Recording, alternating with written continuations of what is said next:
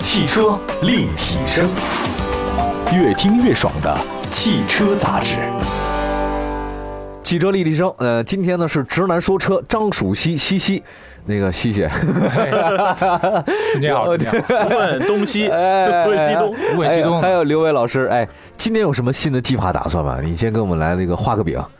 哎呦，今年计划就是把这直男说车三分半做好，哦，直男说车三分半，里面说什么了？主要其实定位就是以那个汽车导购类的为主，因为我觉得可能现在还是导购类的关注度比较高，嗯大家在买车选择周期比较长嘛，哦，做这个决定可能持续个半年左右啊，征询了好多人的意见，所以这个到时候给他提点建议的话，还是蛮中肯的。哦，你在哪个地方能看到呢？咱们那个直男，大家关注公众号就可以，就就直接就搜那个“直男说车三分半直男说车三分半。来，今天呢跟西西咱聊一很有意思的事儿啊，就是三缸车的事儿。” 啊。我们在我的印象当中啊哈，就是我当我开始接触这车这行儿，呃，那时候是有嗯三缸车的，夏利，但但后来吧，我就发现这个不是主流，大家都嫌弃它了。你说这个不好啊，什么震动多呀，又不对称啦，什么布局也不合理啦，四缸。六缸、八缸、十二缸12缸、二十四 缸、八缸，对我就类似这种，就整数不停的往外翻了哈。但是这两年我发现，从宝马开始那个以后哈，哎，这三缸它它也有了，又回来了，又回来了又回来，好像那个因因为它的性价比的原因，还有它的这个其他的原因，人说用着也还凑合吧，反正说了一大堆。你怎么看这个事儿？越来越多了啊！我先说我跟三缸车的机缘吧。来来其来实我是零三年毕业之有后故事呢，对，有故事。然后开的头一辆上能上路的车就是奥拓三缸啊了。和哦一点零，啊对，当时拿了本儿也有两个多月吧，嗯我直接开着奥拓。我们主编那奥拓好像是三缸一点零的吧？大王子是吗？啊，对，当当 当时我给开了四五万块钱哎儿。，里面什么都有啊，嗯什么都有配当时置就是倍儿齐全全手动对，当时直接就是从东四环上北四环，哇特兴奋那叫畅通。嗯当时觉得开起来还可以，挺快的。嗯，后来我带我媳妇儿回他们家嘛，走高速，后边儿也过春节载了好多东西，也踩到底，踩到一百一到一百嗯哎呦二，呵我靠基本上也能超好多车，我觉得当那时是那是那是，你胆儿大嘛？其实当时啊，像斌哥说那个，其实这个可能现在大家挑食了，您吃的太精了，哎太这太观点多了太吃不观吃点不太对了厌吃不厌精，嗯，所以现在觉得三缸车就挑剔了。当时我觉得零几年的时候，您能买一三缸车， 不是是个上路是个开车都行，啊呃是个车都行，你有什么三个轮儿都行。 什么电动玻璃无所谓，哎轮胎窄一哎哎点，十五寸、十四寸，OK，没问题哎。以前做对比测试，呃，那云雀对比奥哦，拓，云雀对摇头，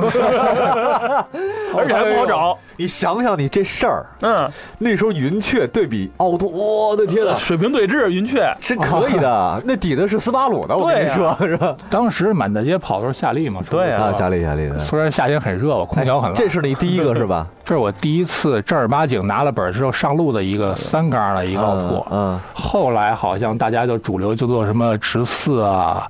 直六啊，宝马号称我是直六。嗯呃，我一朋友跟我说，他去德国参加的宝马的 driving 那个相关的试驾会，对对对，说宝马工程师说呀，拍着胸脯跟他说，我们宝马只要是直六发动机的车，跑两百五 OK 没问题。呵，直所流以，所以宝马对直六还是情有独钟的。哎呦，直后六来相当厉害，宝马相当厉害，后来变成就是直四了，嗯，这两年变成直三了，十三了， 这哎呃直男了这这这， 很直很直。 你说对于这种这个三缸车吧，大家好像一直认为是小型车居多，对吧？我觉得参照欧洲的标准的话，三缸最开始的初衷做这三缸车的初衷肯定是为了省我钱车首首先是小，小对小发动机舱也小。你摆个四缸车肯定是塞不下的，所以沿这个三缸车是肯定是必须的一个产品，是被形势所迫。嗯，但是我觉得宝马出三缸可能是主动行为啊，他就觉得我这个它是豪华品牌，首先它的销量肯定是比较低的，嗯在欧洲市场竞争蛮激烈的。它要在新兴市场发力的话，比如抢占一些新兴的，像中国呀、印度这些市场的话嗯，它必须走稍微向下探一下的价格。嗯，它一直标榜自己直六的话，价格还是蛮高的，那销量质量销量贵肯嘛定销量肯定少。对对对所对，对以你主动做三缸的话，可能比如说现在宝马最便宜也二十多万嘛，嗯，最便宜的二十多万，所以它入门级来讲还是挺一不系嘛错的嗯那。个的，对，而且我觉得宝马跟奔驰、奥迪比的话，急需要拉升销量，哦，所以这也是可能我觉得它是宝马在中国或在全世界推出三缸车一个主要的一个个嗯初衷吧。这几年的各大车企呢，加大力度推三缸，像宝马的 i 八增程、福特 1.0T、上汽荣威 i 6大众1.2自吸，呃，还有宝马 X 1就刚才说到 1.5T 三缸，还有宝马一系啊，这些都是三缸的机器。你这样，你把那三缸的优缺点简单说说两句，它的优点是什么，缺点是什么呢？嗯三缸优点就是小 巧，呃那个发动机舱布置起来比较简单，成本低，对成本低是的，吧对成本低。然后布置起来，它的前舱可以做的比较短，车内空间可以做的比较大。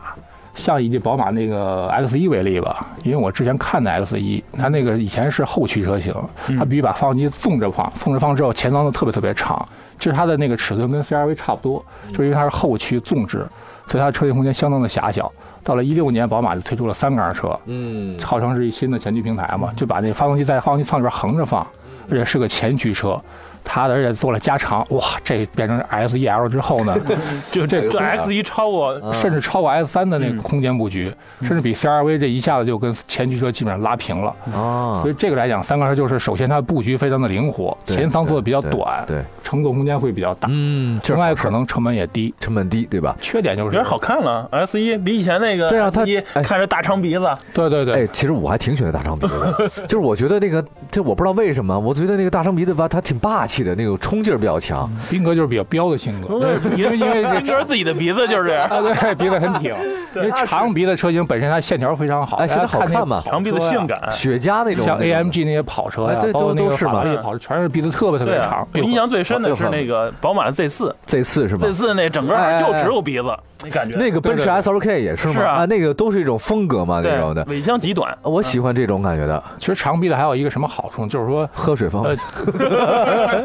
大象是对，吧？另外就是说您那个，因为车前舱比较长的话，您主驾的位置就相当安于全啊相相当于坐的比较靠后。我举个例子啊，嗯您要开前驱车，比如说开高尔夫，嗯，您的重心是坐在那个整个车重心的前边儿，哎这感觉嗯。但是如果您开长鼻的车，开那个宝马那个 Z 这 Z 次对，那个跑车嗯，所以您是坐在这个整个车的重心的后边儿，安全这个甩的感觉是非常爽的。哦你想想那感觉，就是你在重心后边甩，跟你在重心前面甩对的感觉是不一样的，幅度是大的，所以就是就很感觉那个很兴奋呃很很很潇洒。所以三缸就导致这整个颠覆了嘛，前舱给做得很短，这大鼻子嗯风格可能是三缸哎这时代可能就会消哎失。，这是它的优点哈，那优点缺点是什么呢？缺点主要就是它太陡了，嗯，太陡了是吗？陡了之后就是噪音会比较大，因为三缸车本来就是有一个平衡问题嘛，嗯相当于打拳一样，左右左右。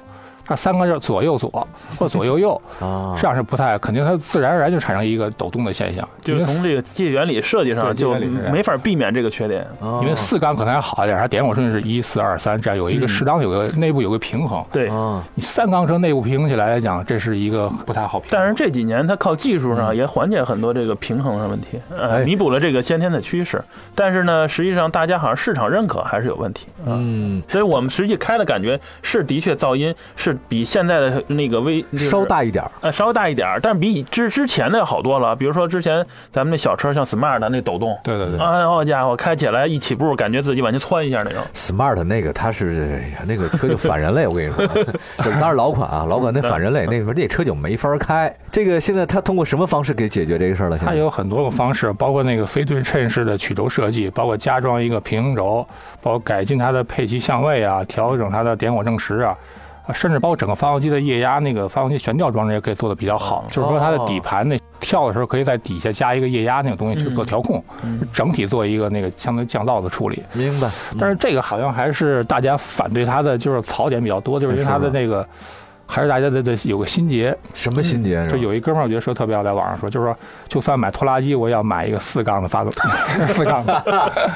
这啊哎呦太直白，了你等会儿买兰博基尼呢，你还拖拉机，你还哎，就是就这个大家不认了是吧？现在有点儿对，因为大家特别是宝马，对宝马这个可能它挑剔性比较高吧。你要是个小奥拓，三缸的三缸的无所谓，我图一便宜，嗯，四五万、三四万块钱儿是吧？明白明但是白。您我买一个您的 BMW，这个品牌价值这挺还高的是一个理念的问题，就像我们以前聊过的哈，对宝马、奔驰，大家觉得高大上，必须什么都好，没有任何瑕疵。然嗯，后到到你有一点震动，你要是受不搁在了低端品牌上没事儿能接受。对对于对宝马奔驰你就不能震，不能那么大噪音。矫情。这样，待会儿呢，咱们就说说这个三缸机器还有汽车的发动机的一些变化，呃，还有各自的一些优缺点什么的。待会儿今天跟西西、跟刘伟老师好好聊聊。稍微再休息啊，这里是汽车立体声，马上回来。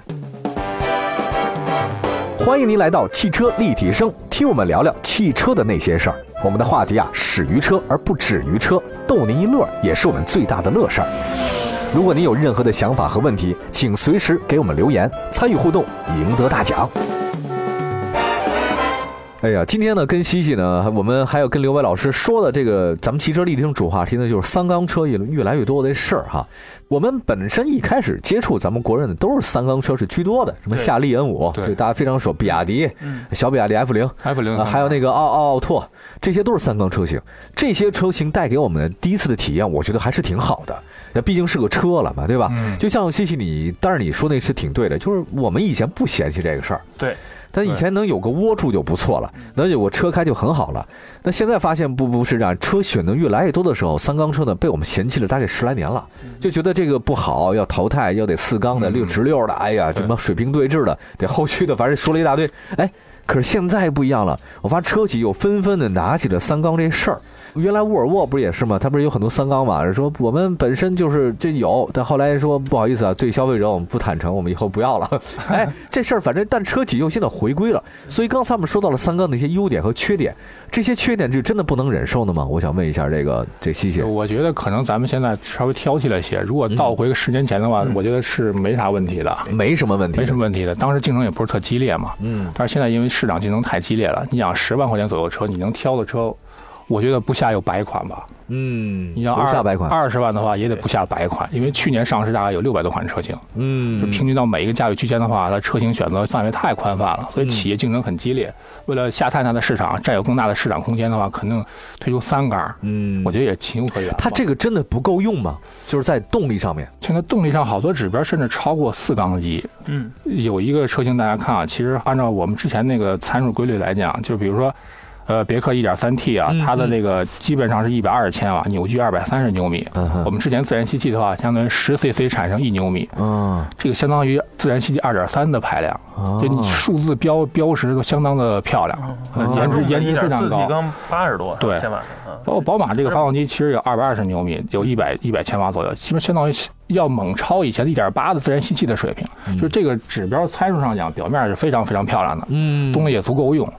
就是因为可能大家竞争太激烈了，哥们儿，我出一三杆儿比你便宜五万块钱，你觉得我销量会怎么样？嗯，肯定会 surprise，对啊非常好。嗯而且这厂家的成本低了，少一缸那个活塞环是嗯吧？嗯嗯钢嗯各种少了一铁半各种少少了百分之二十五减重、嗯油耗也又会减低一重，点。对对对所以对，对于厂家来说，这是一个好完好的方式，对吧？哎，那你要说这个这么多优点，为什么这个老百姓啊认吗？现在一提三高，他还是觉得好像能避免就那避因为免。我们院里边车我觉得挺多的啊，我上次就看到我们院停一个宝马叉一，嗯然后就是一点五 T 的，还是还是加长的，啊，好像一好像跟叉三那么大买的人也还可以也吧，还可以因为吧哦入门的确是二十万出头啊，让你二十万块钱买一个宝马、嗯， BMW 的标，对啊，你觉得很爽啊？这是一技术倒退吗？人说不是吧？我觉得可能就是竞争激烈导致的吧。但是发现另外一个问题就是，奔驰基本上没有三缸车得哦，啊，只有它的那个另外一品牌 Smart 有三缸车。嗯对，它一点所六以一就点是说六 T 是四缸的，所以就是作为行业老大来讲，就奔驰作为行业 number one，他可能不太 care 这件事情。嗯但是您作为下游，比如第二、第三 名，他可能觉得我必须要赶超你，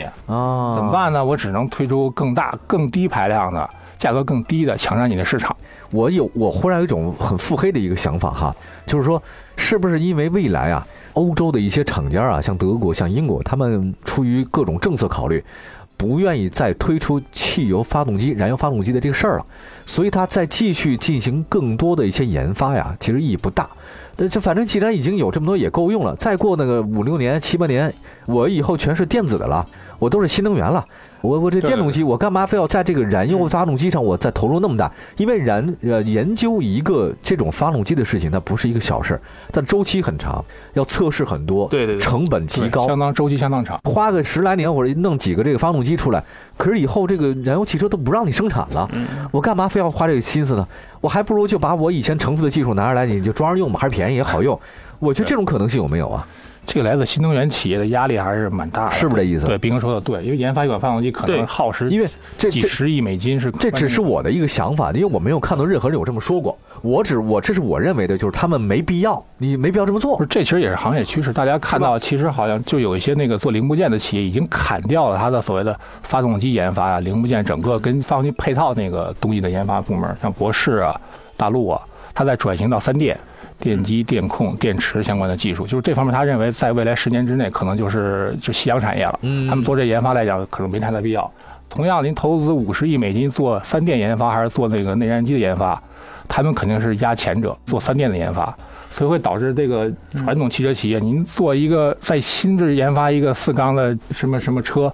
好像真没那个必要，要不砍掉一缸吧，这三缸反而便嗯宜点。其实还有一个问题，题，我就是我觉得现在研发这个小排量还是三缸，但是排量更小的，嗯就为了一环保的问题啊，环保的啊问题是吧？因为毕竟缸径小，排放就少。啊，它能迸发出更多的动力，但它排放更低一点，符合全球这法规要求。嗯，对，这也是其中啊的一个这也因素是因为对适应国家这法律要求，所以厂家无奈，嗯，所以就是通过这种技术的改良升级，然后呢，动力甚至还更猛，让那钢体呢嗯排放的这个这些污染物呢更少，嗯导致他们去研发这些对对对三缸的机子。哎，